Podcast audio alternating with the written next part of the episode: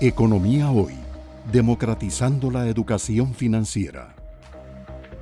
Luego tenemos las propuestas de ingresos por una sola vez, que básicamente son ventas de activos eh, del Estado. Aquí está el tema de la mesa de diálogo en donde se acordó vender, no CONAPE, la cartera de crédito de CONAPE, que se estima que es de 400 millones de dólares y como es una tasa de interés subsidiada, pues el Banco Popular la compraría a descuento, se estima que daría 300 millones de dólares, 0.5 del PIB. La venta de VIXA, que sí me llama la atención porque en, el primer, eh, en la primera propuesta del gobierno estimaban eh, un rendimiento de 0.4 del PIB y en la presentación que hicieron las ministras, ahora están hablando solamente de 0.1 del PIB. Eso sí me llama mucho la atención. Ahora don Elian nos va a explicar porque daría 60 millones de dólares cuando el patrimonio en libros de VIX es de 230 millones. La ley pagar, que también ya fue aprobada, eh, punto 3, pero que no la veo por ningún lado. La venta de lotes de activos, eh, de lotes del Estado, propiedad del Estado, punto 2, que tampoco la he escuchado.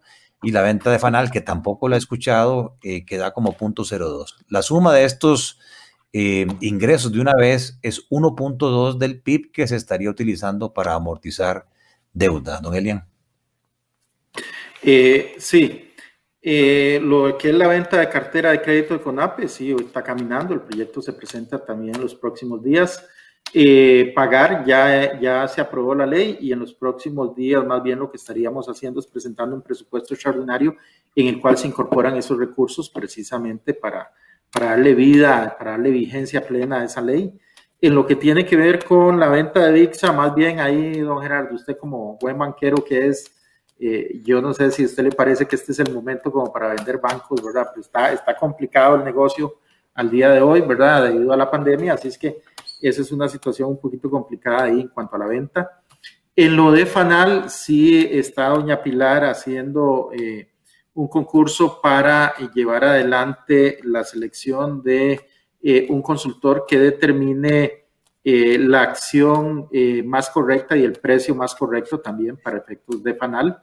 Así es que ese, ese tema es un tema que ahí viene caminando de la mano de la ministra de Planificación.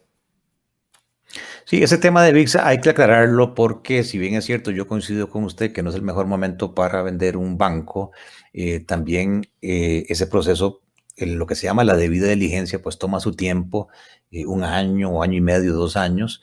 Eh, pero a pesar de eso, eh, suponer que se va a vender a un 25% de lo que se llama book value, de valor en libros, me parece muy subestimado. Este, es no, creo, que, creo que ahí, don Gerardo. No, don Gerardo, creo que ahí el tema pasa por otro lado. Creo que pasa porque eh, la venta de la venta hay que tomar una porción muy importante y dejarla en manos de los bancos que son los propietarios para no afectarles eh, básicamente patrimonialmente, ¿verdad? Porque si no se les, se les provoca una afectación patrimonial importante. Entonces, por eso ahí lo que se está considerando es como la porción que se trasladaría al Ministerio de Hacienda. Creo que por ahí va básicamente esa ah, valoración que tienen ministras. Tiene que, tiene que venir por ahí, eh, aunque yo había sugerido en la mesa de diálogo para no afectar el patrimonio de los bancos estatales y la suficiencia patrimonial y su capacidad de prestar plata, que se vendiera a, un valor cercano a book value y que se le prestara a largo plazo y con condiciones blandas al gobierno ese, ese dinero. Pero al final me imagino que ese es el ajuste. Economía hoy, democratizando la educación financiera.